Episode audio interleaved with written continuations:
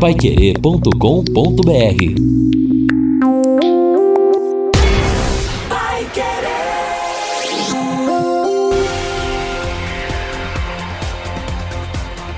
No ar. No ar. Pai Querer Rádio Opinião. Mais uma realização do jornalismo Pai Querer. E na edição deste sábado, o Pai Querer Rádio Opinião recebe o secretário municipal de saúde, Felipe Machado, para atualizar a situação da pandemia em Londrina e também o planejamento da Secretaria de Saúde para o atendimento à comunidade. JB Faria. Estamos começando o nosso Pai Querer Rádio Opinião especial de hoje. Mais uma vez conosco, Lino Ramos. Bom dia, Lino, tudo bem? Bom dia, JB, bom dia a todos. Muito legal estar aqui para falar de um assunto tão importante que é a saúde da população. E a saúde da população, pelo menos para a maioria, passa pela rede municipal de saúde. É o que a gente vai discutir neste horário especial. É verdade. Olha, a gente até preparando o programa, eu dizia, não sei, uma hora não sei se vai dar. Por isso, secretário, vamos lá, secretário Felipe Machado. Muito obrigado pela presença aqui, secretário, para conversar conosco. Bom dia, JB, bom dia, Lino Ramos, a todos que acompanham a Pai Querer, seja por som, por imagem, né? Através dos canais da, da internet, pela 91,7. É um prazer estar aqui com vocês para a gente falar de um tema tão importante, né? E tentar ser o mais objetivo possível para poder abordar todos os temas aí dos nossos ouvintes. É verdade, porque são vários. Sim. Mas vamos começar então com a Covid, Covid-19. Claro. Estamos no final da pandemia, secretário? Tudo indica que sim, né, JB? Desde o início é, da pandemia, a gente tem se baseado em dados técnicos, epidemiológicos, para classificar os momentos que nós vivemos. E desde o início, desde março de 2020, esse é o momento em que os números estão em uma queda no maior período de tempo, com os indicadores muito abaixo. Por exemplo, o nosso R0, que é um importante indicador de transmissão do vírus, de velocidade, está em 0,5. É, nunca chegamos a esse ponto. Durante a pandemia, ele já chegou próximo de 2. Isso quer dizer que a cada 100 pessoas contaminadas, quando estava próximo de 2, estava contaminando 200. Agora, uma pessoa não está contaminando nem uma pessoa, está contaminando meia. Isso mostra que o vírus tem perdido a força e é evidente que é, a principal, o principal motivo disso tudo é o avanço na vacinação. Claro, né? É Nós estamos é, dando um show na vacinação aqui em Londrina, mais de um milhão de doses aplicadas, iniciamos a quarta dose agora nos, nos idosos e isso com certeza contribuiu muito para esse momento. Nesta semana, secretário, a Organização Mundial da Saúde ainda preferiu não recuar de pandemia para endemia. E os números são consistentes e isto deve acontecer, por exemplo, no próximo mês? Se tudo é, é, se mantiver dessa maneira, acho que sim, né? Acho que a tendência é essa, né? Que a gente é, possa rebaixar aí essa crise sanitária mundial que nós tivemos, né, de, de pandemia para uma endemia, até mesmo porque o vírus não vai deixar de existir, não vai claro, deixar de claro. circular, isso a gente tem que ter a noção, né? Vai voltar, vai ser mais ou menos como é a gripe, como é a exatamente, dengue, é mais ou menos isso, exatamente. né? Precisa ter cuidado, né, Vai precisar ter cuidado, o vírus vai estar circulando, um monte de pessoas vacinadas, a barreira é, é, imunológica aumenta, mas ele ainda vai, é, de forma oportunista, contaminar algumas pessoas. Entretanto, nós não vamos ter mais aquele Deus nos acuda de tantas pessoas internadas, de tantas pessoas em leitos de UTI, de tantas vidas que nós perdemos né, durante a pandemia. Isso é muito triste. Então, Se a gente lembrar. Exatamente, cada momento difícil que a gente passou, e tudo indica que nós estamos é, dando passos para olhar isso definitivamente pelo retrovisor. Agora, secretário, eu, algum tempo atrás o senhor já chegou a falar, havia uma previsão aí, não sei se ela se mantém,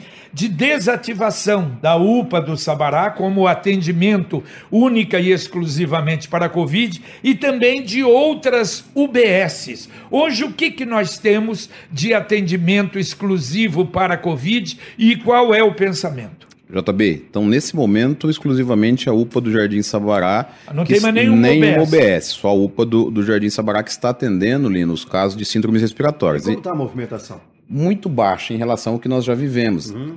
Torno de 150 pessoas por dia, evidente que com sintomas respiratórios, e nem 10% hoje acaba sendo Covid. E em primeira mão, dizer aqui para todos que nos é, acompanham que o nosso, o nosso planejamento é para o dia 1 de maio, data até simbólica, né? Dia do Trabalhador, a gente voltar à UPA agora, do Sabará agora, então? agora a gente voltar à UPA do Jardim Sabará para atendimento de urgência e emergência normal. E as pessoas vão falar, mas como assim, secretário? Se a Covid não deixou de existir, como é que vai voltar? E a gente precisa analisar que hoje em Londrina, único, a, a única rede de atendimento exclusiva que existe é a da prefeitura. Os planos de saúde já voltaram ao normal, os consultórios particulares. Aquela correria, né, exatamente. Né, planos aí já, da Unimed, exatamente. da Central, era uma loucura. Né? Nós né? ainda estamos mantendo isso mas por outro lado, a demanda das outras situações de urgência e emergência que as pessoas deixaram de, de acompanhar durante a pandemia começaram a voltar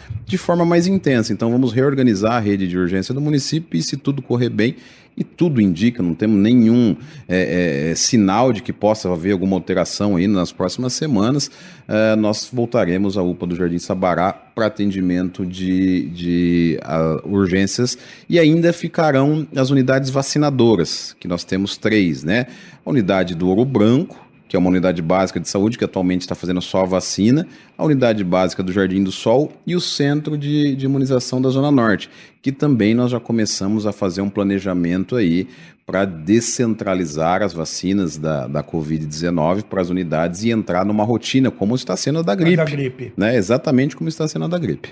E aí, secretário, quando nós entrarmos nesta rotina, possivelmente a partir então do começo de maio, quem tiver, por exemplo, um problema respiratório, sendo gripe, sendo Covid, ele vai procurar numa UBS normal. Uma unidade normal, orientação para ir de máscara, né? Uhum. Como nós temos já a obrigatoriedade do serviço de saúde a utilização de máscara e por outro lado, o decreto coloca obrigatoriedade para todas as pessoas que estão com sintomas é, respiratórios andarem de máscara na, na rua, ele vai buscar uma unidade normal e lá vai passar por atendimento. É o que tem acontecido, né? Com Exatamente, outras, com outros é, com locais. Gripe, com é, dengue, é. não é? A, a dúvida. Sim. Agora, secretário, e desativação de leitos? Hoje já houve uma diminuição né, de UTIs. Eu via, se eu não me engano, em Curitiba, a diminuição foi drástica. No estado do Paraná também. Aliás, Curitiba essa semana deu uma notícia, nós ainda não atingimos a isso. Não tinha um paciente em UTI. Em UTI. Que, que coisa boa, né? maluca, né? né? A gente está é. esperando chegar isso ah, aqui. Notícia, também, né? comemorar. Né? Exato. Nós estamos num processo gradativo de desativação de leitos, já conseguimos uma situação que acho que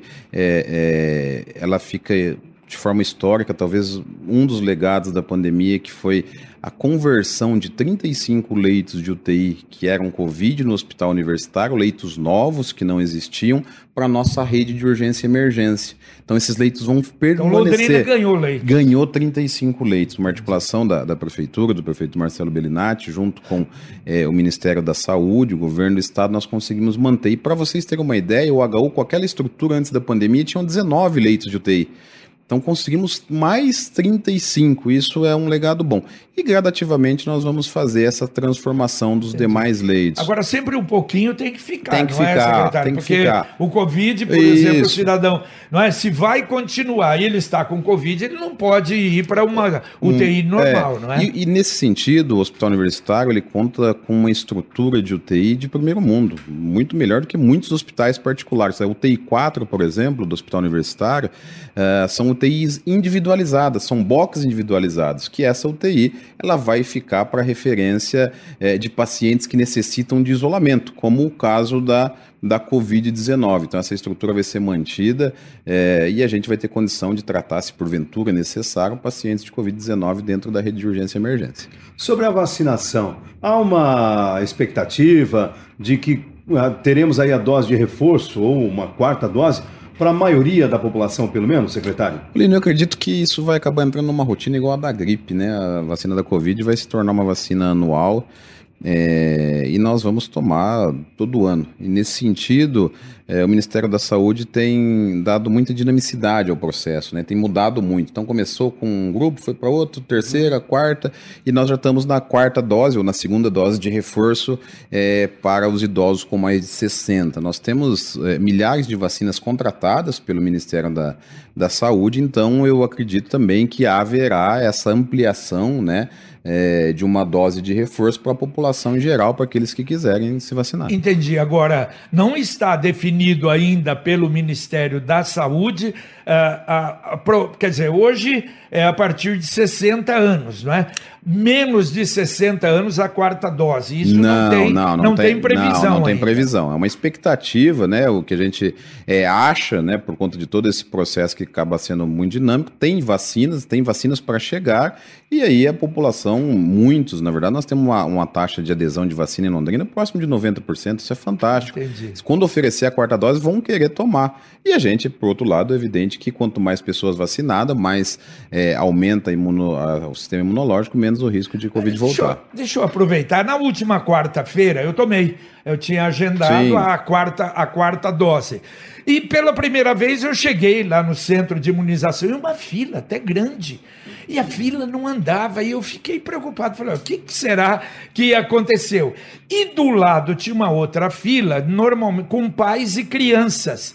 Então, mas daí a pouquinho liberou e foi rapidamente, todo mundo recebeu a vacina. Quer dizer, está também vacinando lá, ou estava vacinando lá, as crianças de 5 a 17, até os adolescentes de 5 a 17. Sim, nós estamos vacinando na estrutura, JB, porque é, lá conseguimos fazer 2.500 doses ah, por dia, e separa, né? São salas separadas, Entendi, vacinas separadas porque não estavam sendo preenchidas todas as vagas com as crianças. Então a gente separou esse fluxo para poder otimizar a utilização daquele espaço ali e atender a população da forma adequada. Bom, e este sábado é o sábado da Aleluia, mas também de vacinação, secretário. Sim, nós estamos trabalhando, as equipes tá estão trabalhando. Hoje é a União da Vitória. Isso, nesse momento as equipes estão lá na, na escola Tereza Canhadas, fazendo uma ação que se mostrou muito efetiva, que é a vacinação por livre demanda para crianças e adolescentes, né, entre 5 e, e 17 anos, é, seja a primeira ou segunda dose, ou até mesmo a terceira dose para aquelas crianças que são de grupos especiais, e nós inovamos agora nessa ação também colocando lá vacina de gripe. Então, os idosos e profissionais de saúde é, estão podendo buscar aí a Escola Tereza Canhadas para tomar é, a sua vacina de gripe. Então, aproveitar, vai ficar até o final da tarde desse, desse sábado, quem estiver nos assistindo, quem estiver nos ouvindo e ainda não tomou a vacina de gripe, está ali na região sul, e no União da Vitória. Junto, né? Pode tomar junto, pode tomar não há junto, mais né? essa necessidade. Exato. E pensando na, na, questão de locomoção, ali uma região é, às vezes um pouco mais vulnerável, pois nós é. estamos colocando um ônibus, JB, para fazer o translado do Nova Esperança, que é uma ladeira ali, para chegar na União da Vitória, até a escola. É, eu acho que a terceira ação, terceira ou quarta acho ação. Que a quarta já, ação. Pois a quarta é, ação. E, e, e, está dando está resultado, dando é, resultado. É, secretário? Lá nessa escola do União da Vitória, da outra vez, nós vacinamos quase 800 crianças. Foi um número absolutamente positivo. Então a gente é, manteve essa ação, oportunizando, entendendo a dificuldade que às vezes algumas famílias têm em relação à locomoção, a entender o processo é, é informatizado. Então está dando, tá dando resultado e nós estamos mantendo. Pensando exclusivamente nas crianças, como está a cobertura dentro da meta planejada? Lino, se a gente fizer dois recortes ali nas crianças de 5 a, 11 anos, nós temos uma cobertura de 85%, 86%. Nos adolescentes de 12 a 17 já se aproxima de 100%.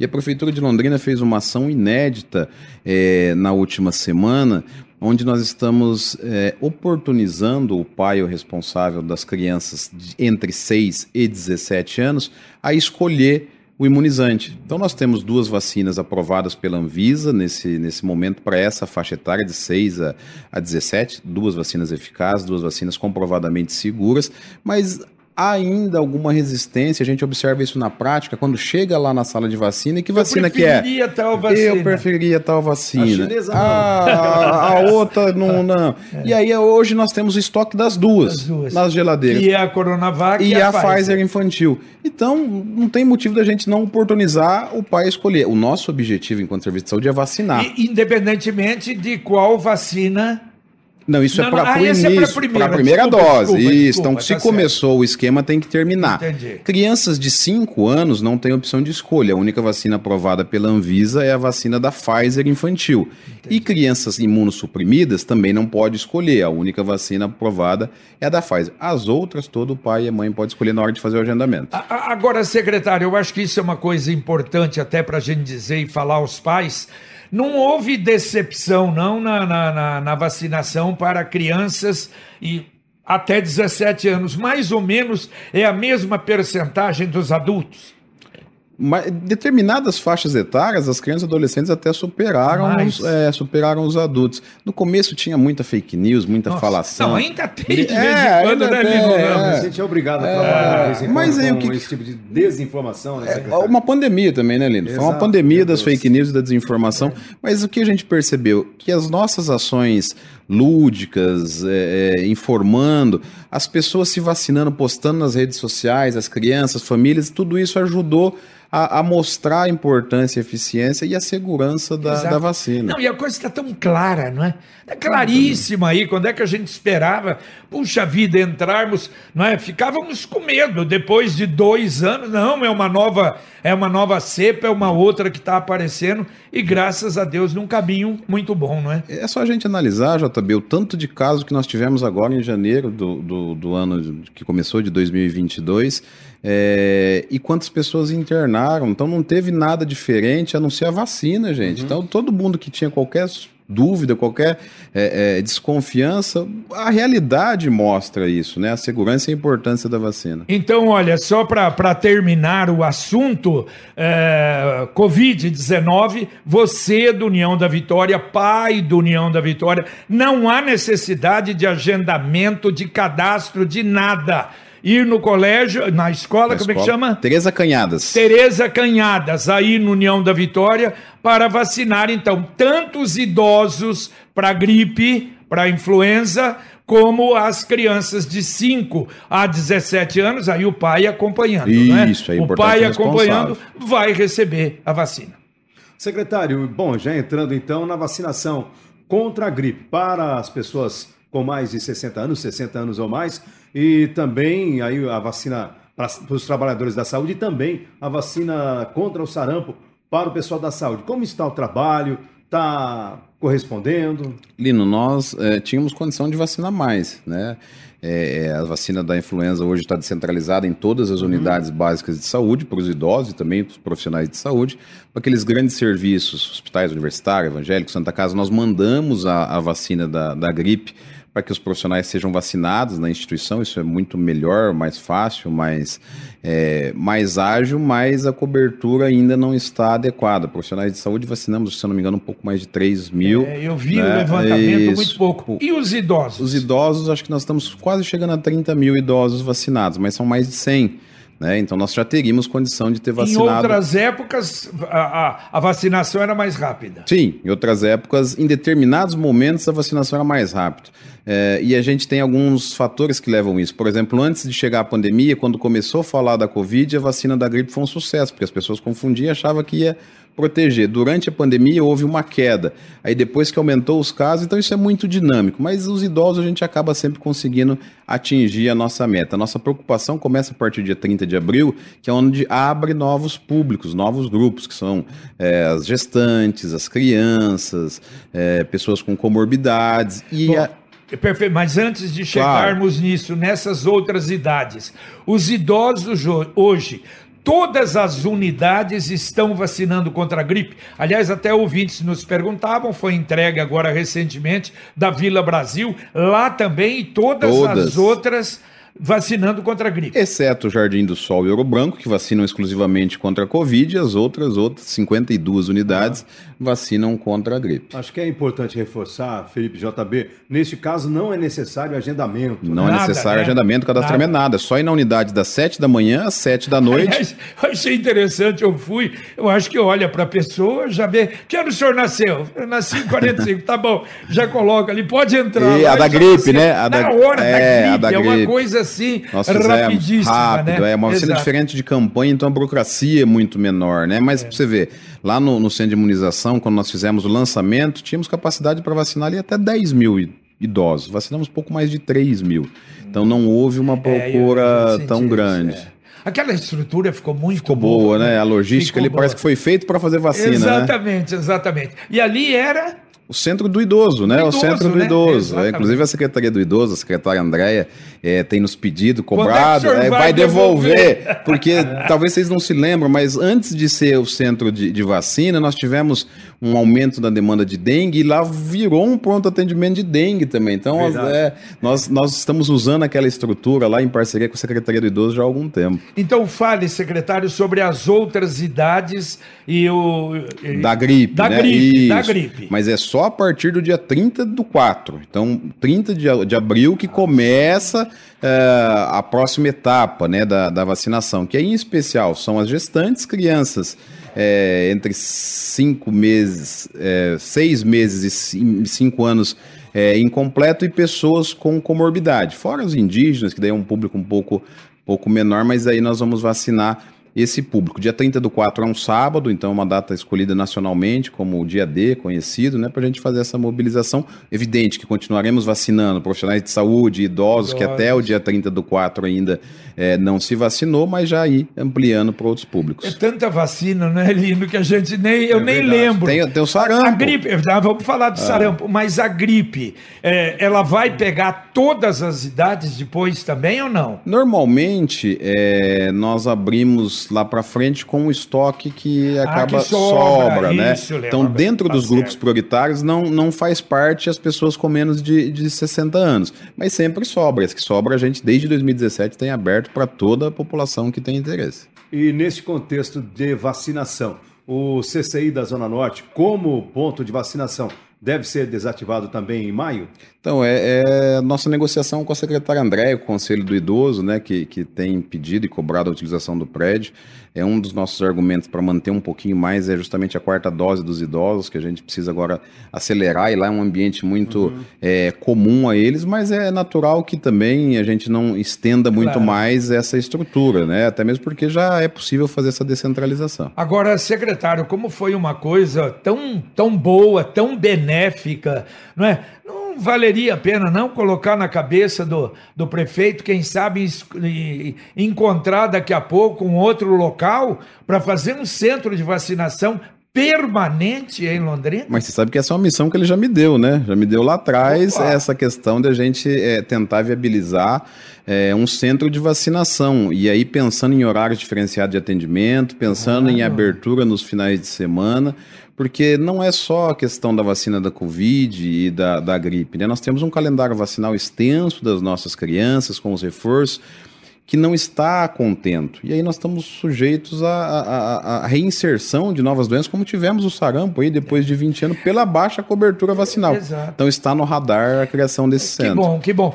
Porque a gente vê, a, o CCI, eu tomei as quatro doses lá, não escolhi Sim. outro BS não mais perto de casa. Foi não... a primeira vez, apaixonou. É, exato, a primeira vez foi cinco minutos, a da gripe nem isso. Já entrei, já sorvei, já vacina essa, demorou um pouquinho mais mais, mas o que demorou, acho que foram 20 minutos Sim. até esperar entrar o pessoal e aí na hora a vacinação. Então é uma estrutura realmente que vale a pena para facilitar para o londrinense, não é, Lino? Exatamente, JB. Independentemente se o cidadão vai querer tomar no braço direito ou no braço esquerdo. né? Ah, essa foi interessante, que eu perguntei para a moça, que até não, eu brinquei no ar aí, teve ouvinte que ficou, não, para você, porque eu, eu falei, é, o ouvinte disse que queria tomar a vacina vacina da gripe do lado direito uhum. e não deixaram. Uhum. Aí disse que era do lado esquerdo e eu brinquei que talvez a enfermeira fosse esquerdista. Né? Teve gente que levou, levou para outro lado. É. Mas eu perguntei lá, uhum. disse que a da gripe realmente há orientação de é tomar orientação técnica, no braço é, esquerdo. Para evitar é. reação, né? Então o Ministério Entendi. da Saúde às vezes faz essa questão de uma orientação técnica de, de manter um padrão de vacinação. É, então Só da temos... gripe. A Sim, COVID, a Covid é normalmente é, não Interessante. Então fala um pouquinho do sarampo, da vacinação de sarampo, secretário. Nós temos nesse momento a orientação do Ministério da Saúde de atualizar o calendário de vacinação do sarampo em princípio, em primeira análise, dos profissionais de saúde exclusivamente, né? Então aqueles profissionais de saúde que não completaram o esquema, né, que são duas doses ou que tomaram uma dose e não voltou para tomar a segunda, nós estamos fazendo isso junto com a, a vacina da gripe, mas a cobertura também está baixa. baixa. É, eu não conversei com a equipe para saber se está baixa por um motivo bom, ou seja, que eles já estão com o calendário co completo ou se está baixa porque é, os profissionais não estão indo buscar. Se eu não me engano, nós temos 230 é, vacinas do sarampo aplicados dentro dessa, dessa faixa e 2.300 de gripe. Então, aproximadamente 10% dos profissionais de saúde que estão indo se vacinar, nós estamos fazendo a atualização do sarampo. Mas uh, o sarampo não é uma vez só? Não, não, tem um, tem um reforço. Ah, tem, tem reforço? Tem um reforço Mas agora. Mas no geral ou só para profissionais de saúde? Não, vai, vai ter. Na verdade, nós fizemos já algumas campanhas de sarampo depois que teve a reinserção, né? Em 2018 voltaram casos, aí voltado para criança, né? Aí, a, a, ah, a orientação, criança, a orientação tá. do Ministério da Saúde era para crianças e agora para os profissionais de saúde por conta de uma movimentação que é, começaram a identificar de circulação do vírus em países próximos. Aqui nós estamos nos antecipando para evitar que isso aconteça aconteça. Mas no geral, não? Não, no geral, não.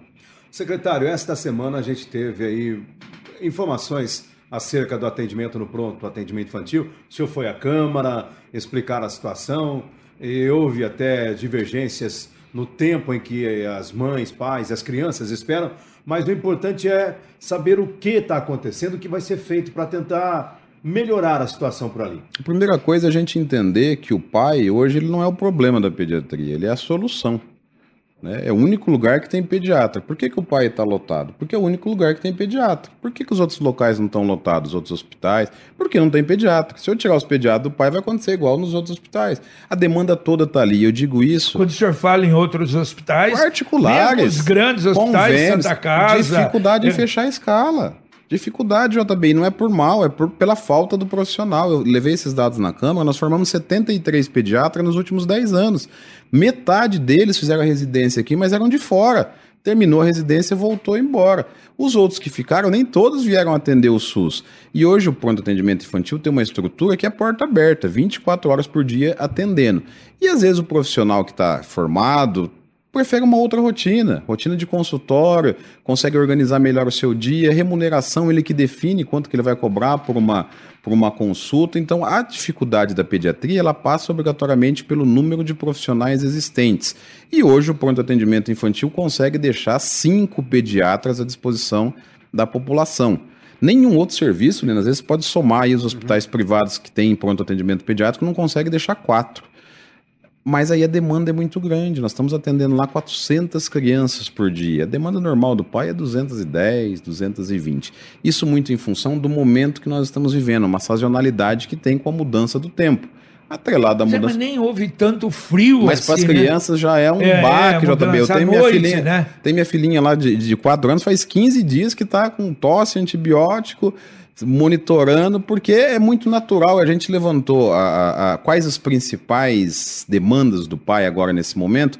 De longe, sintomas respiratórios não voltados à Covid, mas é, gripe, é, alergias respiratórias, faringite, é, coisinhas simples que demandam esse, esse atendimento. E nós estamos buscando essa, essa recomposição da escala, não é de agora, né? é de vários anos. É, fizemos concurso, chamamos todos os pediatras, alguns assumiram e pediram para sair. Teste, o último teste seletivo nós queríamos. Uhum. Teve um inscrito e ele não apresentou a documentação. Então quer dizer que não, não, não aproveitou, não nem aproveitou ele. nem ele. É, e agora nossa, nossa, nosso próximo, nossa próxima etapa é fazer emergencialmente uma licitação para contratar horas médicas, né? Para que uma empresa possa disponibilizar é, horas de pediatria. A gente está estimando aí horas equivalente a 20 novos médicos pediatras, fazendo uma atualização em relação à remuneração do plantão, de acordo com o que estão pagando é, nos hospitais particulares e, e, e demais é, instituição, para ver se a gente consegue é, melhorar é, essa demanda, que volta a dizer, é sazonal, é por conta desse, desse período que a gente tem, tem enfrentado. Bem, e também, é, e que a gente não pode esquecer, JB, só, só para finalizar, é que nós tivemos um retorno coletivo das aulas. Né? São só na rede municipal mais de 40 mil alunos se movimentando que estavam em casa com imunidade baixa e agora esse retorno é, coletivo. Exatamente, talvez é. até em casa, Sim, não é não sai, não tem. É, Saiu, tem, coleguinha está com gripe na sala, é. vai pegar em todo mundo. Está com uma virose. Então, é... secretário, quer dizer, não adianta novas unidades. O problema é, o não ter um profissional. É, nós temos. Ah, por que, que não coloca pediatria no posto? Nós temos. Nós temos hoje todo o posto de saúde, exceto na zona rural, nós temos pediatra. Evidente que tem posto de saúde que tem uma demanda maior, fica pediatra de segunda a sexta, de manhã à tarde. Outros, com, com, menos crianças no território de abrangência, duas vezes por semana, três vezes por semana, um período. Só as unidades básicas de saúde estão fazendo semanalmente cerca de mil consultas de pediatria. São 26 médicos nas unidades básicas de saúde. Somadas as mais de duas mil que o pai tem feito também semanalmente, veja o número de, de atendimento de pediatria, passa 3 mil, às vezes 4 mil crianças atendidas por dia por médicos na, na rede municipal de Londrina. Sabendo desta sazonalidade, não foi possível planejar com antecedência, secretário? Foi, nós fizemos isso. A única coisa que faltou foi os médicos entenderem que nós precisávamos dele. Então, nós fizemos é, é processo de contratação, autorização de valores, é, previsão de ampliação de escala, mas nenhum médico veio trabalhar. Entendeu? E aí eu, eu fiquei de mãos amarradas. É, então, o Lino talvez tenha até colocado de fazer esse contrato, não sei. Mas como... nós, nós, fizemos várias outras situações antes, né? Então a primeira situação que nós fizemos é o concurso, chamamos e esgotamos. Teste seletivo, que é a mesma coisa, a mesma remuneração que os profissionais concursados, é exatamente a mesma situação. Depois disso, credenciamento de pessoas jurídicas através do CISMEPAR. Então, hoje, se um pediatra quiser fazer um plantão de seis horas no pai, ele faz e recebe por isso. E eu, é, essa semana, mandei 225 ofícios, um para cada pediatra da cidade, que é o número que nós temos cadastrado no nosso sistema, pedindo que eles pudessem nos ajudar. Se cada um deles fizerem um plantão remunerado, plantão remunerado, de seis horas, nós resolvemos o problema na escala do pai. Não precisa fazer 10, 12, trabalhar 24 horas. Um plantão que cada um possa nos ajudar nesse momento, atender as nossas crianças. Nesse nós período. Nesse período, nós resolveríamos é. o problema. É. Agora, o, o, senhor falou nessa contratação, eu me lembro, quando nós anunciamos, falamos isso, né? Colocamos a sua uh, explanação no ar a respeito. Aí já, oh, se lembra do Atlântico, do. O outro era. Gálatas. Gálatas, Gálatas, Atlântico. E aí fica uma pergunta. Claro, eu acho que é uma preocupação que a gente tem que ser, tem que ter. Se o senhor fizer, ou a, a prefeitura, a Secretaria de Saúde, for fazer um acordo com alguma clínica particular, terá que ser por licitação? Obrigatoriamente. Obrigatoriamente. Aí, ó, que der menor é, preço, exatamente. aí vem o Atlântico da vida, dá o menor preço e o senhor vai ter que aceitar. É, a diferença é que lá, a questão do Atlântico, a forma de contratação era diferenciada, né? Era, era o CIP. Entendi. Então, o modelo é um modelo é, muito mais aberto, muito mais frágil, talvez, né? A licitação não, e nós temos esse modelo implantado de licitação de horas médicas na atenção básica com clínicos gerais, com ginecologistas, com pediatras e deu muito certo, deu muito resultado, né? É, é um modelo que é utilizado no Brasil como um todo, de forma complementar, quando as nossas alternativas principais, que é chamamento, concurso, não surtem é, efeito, nós lançamos mão dessa com contratos, com necessidades, obrigação, e não tivemos problema na atenção básica. Não é possível, só, Lino, me desculpe complementar, não é possível é, evitar, por exemplo, a. Porque a licitação demora o quê? Hum. Para fazer a licitação, para lançar 60 dias ou mais. Quer dizer, não é emergencial, nós vamos fazer uma emergencial. Dizer, emergencial é, é, é, possível. É possível. É uma licitação emergencial, né? Porque o contrato emergencial, às vezes as pessoas acham que eu vou lá e chamo o Lino e falo começa a trabalhar aqui. Ele tem exatamente as mesmas exigências que as licitações, inclusive algumas a mais por ser emergencial, alguns resguardos a mais a administração pública tem que tomar na contratação emergencial, que não deixa de ser uma modalidade de, de licitação. Então, esse contrato vai ser emergencial porque a situação claro, é emergencial, obriga, né? né? Requer essa, essa situação emergencial. É, então, nós vamos conseguir isso com um curto espaço de tempo. E o outro lado é que se os demais serviços também conseguissem se organizar de modo a conseguir ter a escala completa de pediatria, isso nos ajuda, porque o pai tem uma estrutura hoje de 18 leitos de enfermaria. É, via de regra, são leitos de estabilização. A criança não está muito bem, a gente interna, pede o exame, o exame vem alterado, transfere para o hospital. Nos últimos dias, com esse déficit na escala de pediatria em alguns serviços, nós estamos ficando com essas crianças no pai. E aí eu tenho uma estrutura de hospital lá embaixo, né, no segundo, no segundo andar, que eu tenho que deixar um médico praticamente todo o período. Então, dos cinco médicos que ficam lá, um fica lá embaixo, não atende a porta. Então, fica em quatro. E aí, uma demanda de 400 crianças para quatro médicos atender realmente é, é bastante relevante. Esta contratação de plantonistas, de mão de obra especializada, ela deve ser no modelo parecido com o que adota o Cismepar? Parecido com o que adota o Cismepar. A única diferença é que o Cismepar é um credenciamento. Então, todos que aparecerem se credenciam e o valor é, é estabelecido. E nós vamos continuar com essa, esse instrumento do Cismepar lá, né? Nós temos isso vigente, mas nós vamos fazer uma licitação, que daí uma empresa só tem que apresentar atestado de capacidade de contratação dessas horas, porque não adianta vir lá um médico e falar, oh, eu vou fazer duas mil horas. Ele vai ter que demonstrar que ele tem condição, que ele tem corpo clínico, que ele tem profissional cadastrado para fazer duas mil horas de pediatria no mês. E aí nós fazemos avaliação disso, eles apresentam contrato que tem em outros municípios, outros serviços, certidões, e o menor preço dentro do preço que a gente estipular é o que vai ser o vencedor. Agora, secretário, eu acho que é uma explicação também interessante que o que a gente vê, não, o problema não há interesse de pediatra em razão do, do, do pagamento, do, do valor, do salário. Isso não pode aumentar? Qual é o valor do salário pago a um pediatra? Não é só o, o valor, sabe, JB? Eu também tinha essa visão é, é, que o problema era o valor. Eu falei, então vamos aumentar o valor, coloca lá. É possível é, aumentar? É possível. É evidente que dentro de justificativas técnicas, mas eu fiz uma reunião com os pediatras. Eu chamei uma reunião aberta com. Tinham bastante médicos, alguns que faziam plantão no pai. E eu falei, mas o que que. Por que que não estão vindo? Né? É o problema. Ele falou, não, o valor do pai às vezes é maior do que o valor que eu recebo no convênio. O problema é que o pai é 24 horas por dia, criança chegando para ser atendida. A demanda do SUS é muito maior que a demanda do convênio. Né? Nós temos muito mais clientes do que um convênio tem. Então, o aumento da demanda. Mas aí não tem um tempo, por exemplo, o médico, ele trabalha, ele vai, ele é contratado pelo pai. Sim. Quantas horas? De 6 a 12. É o, é, é o básico do plantão, por dia, né? Por plantão. Os nossos servidores, pensando em servidor público concursado, é, pediatras, eles têm uma carga horária de 96 horas por mês, que transformando em plantão de 12 horas, daí é, oito plantões de 12 horas por mês que ele teria que fazer para cumprir a sua carga horária, com um salário bruto aí de 15, 16 mil reais. Então esse é o, é o valor. Para os, os terceiros, os complementares, nós pagamos nesse momento 800 reais a cada seis horas. Esse é o valor no meio de semana e fim de semana tem um incremento de, de 50 reais, ou seja, sai 1.600 reais um plantão de 12 horas no, no PAI. Os convênios têm pago de 1.300 a 1.400 reais. Então nós já sabemos dessa situação do PAI, que é mais demanda, que é porta aberta, que às vezes fica sem retaguarda porque os hospitais não conseguem manter a escala. É, aumentar um pouco. Agora, o que, que vai acontecer se eu falar assim, eu vou aumentar o valor da pediatria para 3 mil reais?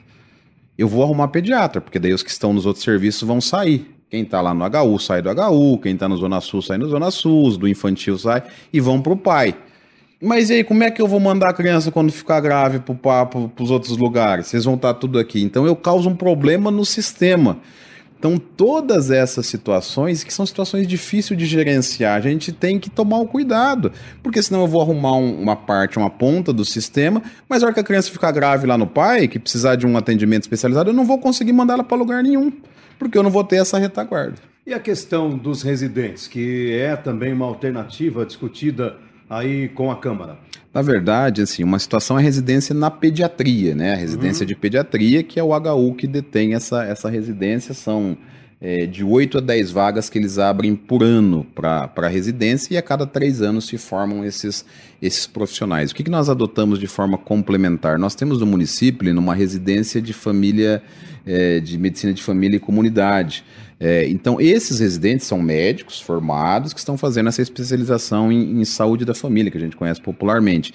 E dentro das atividades dele, atendimento de crianças faz parte do médico da família, né? A gente brinca que eles atendem do mamano ao caducano, tem que atender todos os ciclos de vida. Nós estamos deslocando a nossa residência para acompanhar o pai. E aí nós temos quatro residentes, né, é, é, é, que já estão é, no momento de atender, de passar por esse atendimento de crianças, que eles passam a compor também de forma supervisionada, com o preceptor, as escalas do pai para auxiliar nesse momento. Até mesmo porque 90% do que nós estamos atendendo lá é o que ele ia atender lá na, na unidade básica de saúde. Bom, e essa, essa contratação, né, mesmo com a licitação emergencial que a prefeitura vai fazer, tem uma, um prazo mais ou menos, o senhor acredita? JB, eu, eu, é, eu, eu, conversei já com o secretário Fábio Cavazotti, né, porque isso passa pela gestão, com, com o nosso procurador, é, o doutor João Luiz, que a gente precisa disso para ontem, né? Então nós estamos finalizando lá na saúde a questão da formação de preço, porque eu preciso pedir os orçamentos dos valores que estão sendo praticados, o valor precisa ser de mercado, não posso tirar um valor da minha cabeça, né, nessa, nesse processo licitatório, para que a gente encaminhe para eles aí, eu acredito que em 15 dias, no máximo, eles já consigam fazer essa análise e a gente publicar o edital. Quantos profissionais? Daria a, os números de horas que nós estamos contratando é equivalente a 20 profissionais, 20 novos médicos. É, houve reclamações também de que as crianças ficam muito tempo no pai e nem sempre a mãe tem ali a condição de uma alimentação ou alguma coisa ali para alimentar essa criança. É, isso é possível também? Já corrigimos isso, Corrigiu? Leno. É, na verdade, sempre teve, né? Daí a pandemia nós tivemos que tirar por conta de contato coletivo hum, e tal. Entendi. Então, assim, como que funciona? As crianças que estão internadas, que estão em observação, crianças irresponsáveis têm alimentação completa: café da manhã, café da tarde, almoço e janta.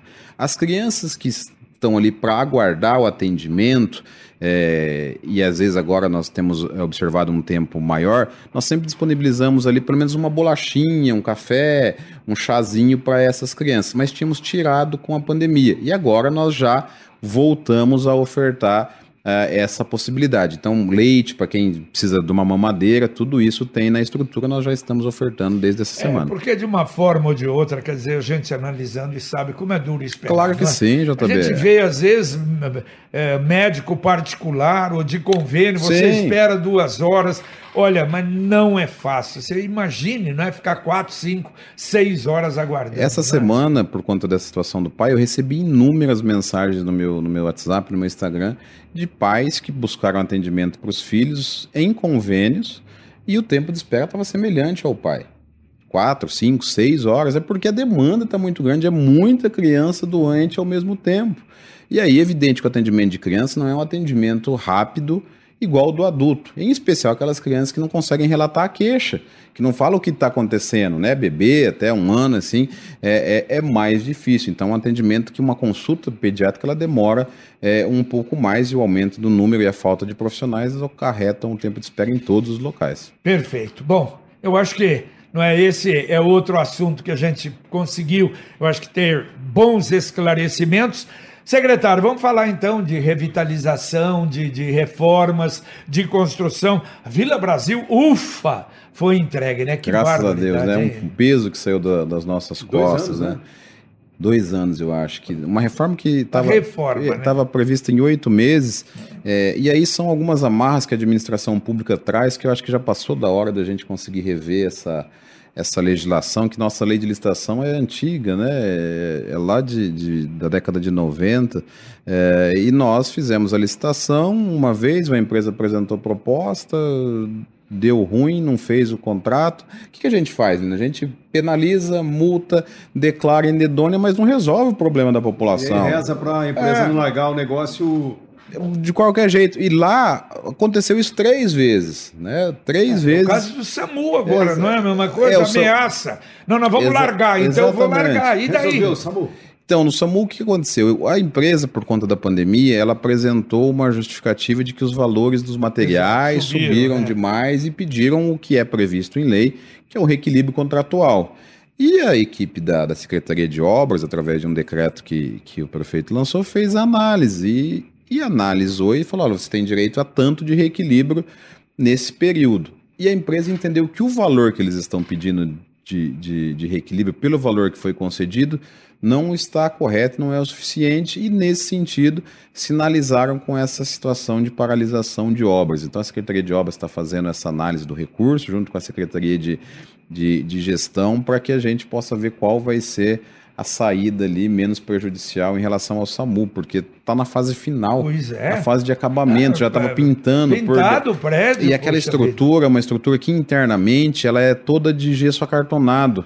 Então é muito rápido de fazer e muito fácil. Então ah, você E vê. rápido também de Desmon- desmanchar, é, de mas desmontar, isso, de, de depredar. Isso, é. De Depredar depredar. e se tiver, por exemplo, uma infiltração, goteira. Nossa Exatamente. senhora, Mas então, mas o que eu quero dizer? Eles não, não iniciaram é, é, a colocação das paredes, só das estruturas. Então, se tocasse direto essa obra, um, dois meses estaria pronto. Então tá nesse embate aí, nesse entrave que é ruim e a gente vai ver o que consegue fazer. Exato, mas voltando ao UBS, Vivi, nossa, do Vivi o JB, pessoal reclama. meu Deus e céu. Lé, Lé Roville. do Vivi, minha orelha arde 24 horas Imagino. por dia, porque eu sou de lá, eu nasci, fui criado lá, e me lembro quando cheguei lá para dar ordem de serviço junto com o prefeito, falei pro, brincando ainda com o cara da primeira construtora, que lá já também foram três.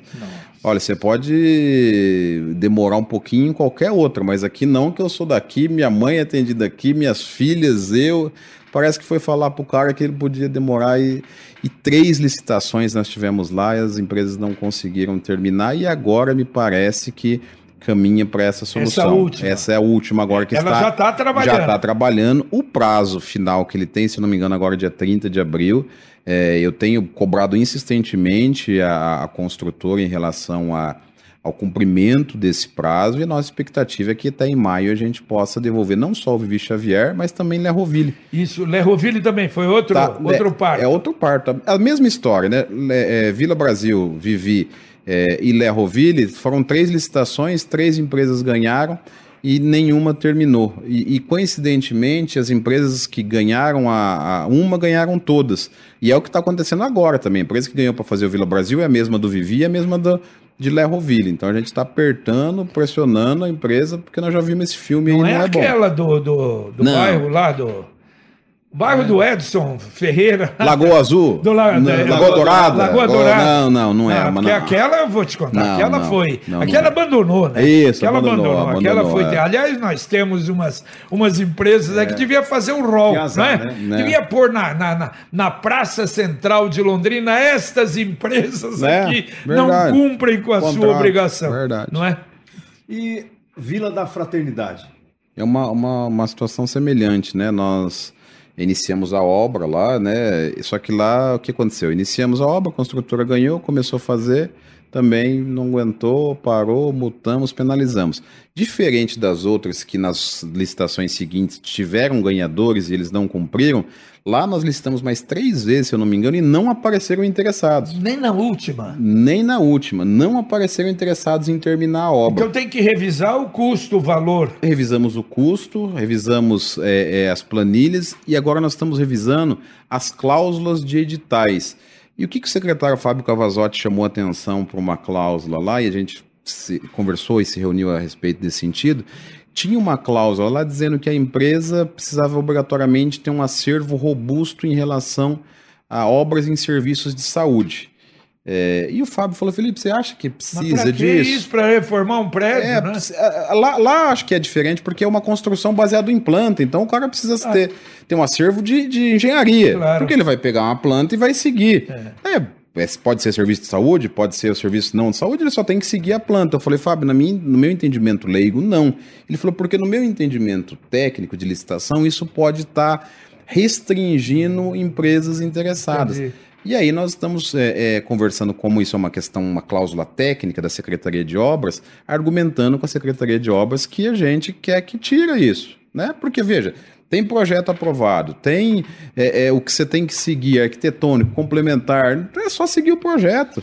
Né? Ela tem que demonstrar que tem condição operacional, financeira para fazer a, a unidade. Olha, Lino, eu tenho a impressão que a gente fala de Vila da Fraternidade e ouvintes se manifestam aqui na 91,7, acho que antes do prefeito Marcelo entrar. Desde Não foi? 2014 ou eu 13. Me lembro, eu me lembro Que do secretário. Gilberto Martim, que era da administração do CREF. CREF, Do é. CREF. E era uma cobrança na época, eles tentaram, aí também não deu certo. E, e toda É porque vez tentaram que secretário- não, que não, que não demolisse, É, né? e se Pra- puxar, vai lembrar o Mohamed falando também, o Dr. Mohamed falando, porque demoliram acho que em 2013. E de lá para cá, a, promessa que eles tinham para a população é que ia construir. E o único projeto que foi feito realmente foi agora, quando o Marcelo é, assumiu. E aí nós tivemos essa infelicidade das empresas não, não estarem cumprindo, mas se Deus quiser, vamos entregar também. O prefeito, numa das últimas participações conosco, falou em duas novas UPAs na Zona Sul e na Zona Leste. É isso? É, ele tem, tem me cobrado bastante essa questão de, um, de uma ampliação na, na rede de urgência e emergência do, do município de Londrina, né? Hoje nós temos é, duas UPAs e o Jardim Leonor, os pronto atendimentos 24 horas, eles são muito próximos um do outro. Então a rede de urgência e emergência ficou ruim. Se a gente pegar ali do Leonor na Sabará, da Sabará é, é, na Centro-Oeste, nesse esse círculo, ele tem um pouco mais de 10, 10 quilômetros é, é, é, de diferença, né? De, e a Zona Norte, sem nenhuma unidade nossa, 24 horas, e a Zona Leste da mesma forma. Então, ainda com, com o secretário Beto Preto, nós conseguimos é, que eles pudessem, o secretário de Estado da Saúde, fazer é, um projeto de uma UPA municipal e nós estamos encaminhando para que isso seja concretizado, o início, pelo menos, da obra, dessas obras ainda esse ano. Perfeito. Tem mais alguma coisa de revitalização, tem, de reforma, tem. de construção? Ah, a Vila Brasil foi a 39 nona, é, 39 unidade que nós entregamos. Aí vem Vivi é, e, e Lerroville, que vão para 41, e as outras 14 que falta, todas também serão é, reformadas, que está nesse último lote, que daí entra a União da Vitória, Tóquio, Bandeirantes, é, enfim, todas as Guanabara, Chef Newton, Novo Amparo, elas entram nesse é, próximo lote que a gente já está se organizando. A Secretaria de Obras já está fazendo os levantamentos. Parigô, o BS do Parigô, que talvez seja uma das mais necessitadas, Aquiles na, na Zona Norte, para a gente reformar e, além de reformar, fazer toda aquela é, reconstrução de equipamentos, enfim, imobiliários e os servidores ter as condições adequadas. Secretário, olha só que situação. A gente, graças a Deus, está saindo aí dessa situação terrível da pandemia, da Covid-19, e agora uma preocupação que até aumenta, aliás, em todo o Paraná, que é a possibilidade de uma pandemia no âmbito estadual da dengue, né? inclusive com óbitos. Como está a situação aqui em Londrina? Preocupante, né? E a gente tem falado isso até durante a pandemia, olha, gente, né? Porque a pandemia de Covid está aí que a dengue é, deixou de existir. Até tem os dados atualizados aqui da última semana. É, nesse momento nós temos 213 casos confirmados de dengue na cidade, mas mais de 3 mil notificados. Então tem muitos casos que ainda estão em análise. Estamos finalizando é, a compilação de dados do Lira, né? Do nosso segundo Lira, devemos uhum. divulgar na na próxima semana, mas as nossas equipes já me adiantaram que os números não vão vir bom. Olha Estão só. piores do que o último Lira? Então, o último Lira já, foi... Já estava mais de 5. É, não, não, é. não, foi o último que estava melhor, não. O não, último estava tá, pior, é, né? Tá assim, pior, ele estava ele, é. ele melhor do que o anterior, mas estava já em 5, que já é. apontava risco um, de epidemia. o normal é um. É, já apontava um risco de epidemia. Eles não me sinalizaram isso. Falou, Felipe, mas não tá bom, porque daí nós fazemos a tabulação né, uhum. dos imóveis que são avaliados em amostragem e devemos divulgar isso é, nos, próximos, nos próximos dias. De toda forma, esse, esse alerta que o Estado tem não é diferente aqui em Londrina, né? Nós estamos agora é, nesse movimento de alteração de clima, com chuva, às vezes calor, e isso é muito é, é favorável para o mosquito da dengue. Agora, uma coisa que não dá para a gente entender, JB e Line, até quem está nos acompanhando, o que eles me garantiram que 95% dos focos estão dentro das nossas casas, são focos domiciliares e até intradomiciliares. É, às vezes até a gente fica na dúvida, porque Londrina é uma cidade, esses fundos de vale, que sujeira, não, o que Mas tem. JB não são, na, não são carrasco. Se fosse fundo de vale, nós já tínhamos resolvido o problema da dengue. Fundo de vale, é, é, descarte irregular e, e criadouros natural, que é copo de árvore, sabe? Aqueles caule, enfim, não representa 5%. Os outros 95 estão dentro das nossas dentro casas. casa, né? É lixo que você descarta, às vezes uma tampinha de garrafa, calha. Calha, calha entupida, calha, isso é terrível, Exatamente. Né? Calha, telhado, bebedouro de água, de cachorro, vaso de planta. E, então, e eu dizia até semana, o secretário, que lamentavelmente, em razão do que nós tivemos aí nesses dois últimos anos, parece que a população pensa, ah, dengue agora é, é fichinha, né? Exato. E não é, e muito não pelo é, contrário. em Londrina? Ah, não, até esse momento não, nós no não Paraná tivemos. houve, o número é, assim, três até o momento. É. Não mais, mais, é, eu não bem acompanhei. mais. Eu vi. Eu é que o Paraná, talvez, eles fazem um calendário diferente. Eles usam de julho é, isso, a agosto. É, Nós usamos o ano a ano, né? É. Então pode ser é assim, por isso não. que está maior lá. No último ano, se eu não Sim, me engano, acho mais, que seria 25, uhum. coisa parecida. No último ano epidemiológico, é, né? De exato. julho a, a, a, agosto. Mas dengue é uma doença grave que mata, sem claro. falar. Ah, gente, quem teve dengue sabe o quão ruim é é, essa doença. Enfim, as pessoas precisam se cuidar e nos ajudar. Junto com o Lira, nós estamos é, é, mapeando aí os locais de maior incidência para que a gente apresente um plano de ação robusto nesse sentido. Secretário, eu tenho uma preocupação que de conversar, inclusive, com colegas que são servidores da saúde, há um contingente de servidores já chegando na idade de aposentadoria. E imagino que isso aí seja um desafio para vocês. Sim, com certeza, Lino. E, infelizmente, eu estou na secretaria já há 20 anos. É, houve um equívoco no planejamento nesse tempo todo, e eu observava e, e tive a certeza disso quando a gente fez um levantamento. Não tinha planejamento de reposição de servidor. Aposentava. Diminuía. Diminuía. E aí, como é que você cobre isso? Com hora extra. É mais caro. Claro. A hora extra tem um limite, porque a pessoa também vai ficar doente, não, não aguenta. E além disso, nós tivemos, se eu não me engano, quatro ou cinco unidades nos últimos 15 anos que foram construídas sem a contratação de nenhum servidor. O que, que se fazia? Construir unidade é muito fácil. Vai lá em Brasília, pede recurso, um deputado dá, você constrói. Aí então eu vou tirar lá um funcionário. Tem 53. Eu vou tirar dois funcionários de cada, um de. Eu coloco lá. Beleza, ali dá certo naquele momento. Aí as pessoas se esqueceram que eles iam se aposentando. Então o que já era ruim piorou piorou. Então nós estamos fazendo um planejamento de contratação, já contratamos muitos profissionais, todos aqueles que estavam habilitados em concurso, nós somamos ao nosso quadro e tem uma previsão de concurso na saúde importante que deve é, se concretizar, creio eu, que no segundo semestre, justamente para é, esse plano de recomposição, número bom, número bom de vagas para todas as categorias. Perfeito. Secretário, estamos em cima da hora. Agradecemos muito a, a, sua presença aqui neste sábado, um sábado especial, sábado da Aleluia, mas desejamos ao senhor, a toda a família, uma feliz Páscoa e muito obrigado por estar aqui conosco. Eu que agradeço, JB, Lino Ramos, a todos que acompanham. Passa rápido, né? A gente passa. acha que é uma hora, mas é passa muito falei, rápido, são, são, vários assuntos importantes. E desejar também a vocês, a toda a equipe da, da Pai Querer, a todos os ouvintes, a todos que acompanham, uma abençoada e santa Páscoa, né? Que a gente realmente entenda o significado da Páscoa e possa se tornar cada vez melhor com Jesus no coração. Tá certo. Valeu, Lino Ramos. Você acompanhou a reapresentação do Pai Querer Rádio Opinião Especial deste sábado, com a presença do secretário municipal de saúde, Felipe Machado. Continue na Pai Querer. Paiquerê.com.br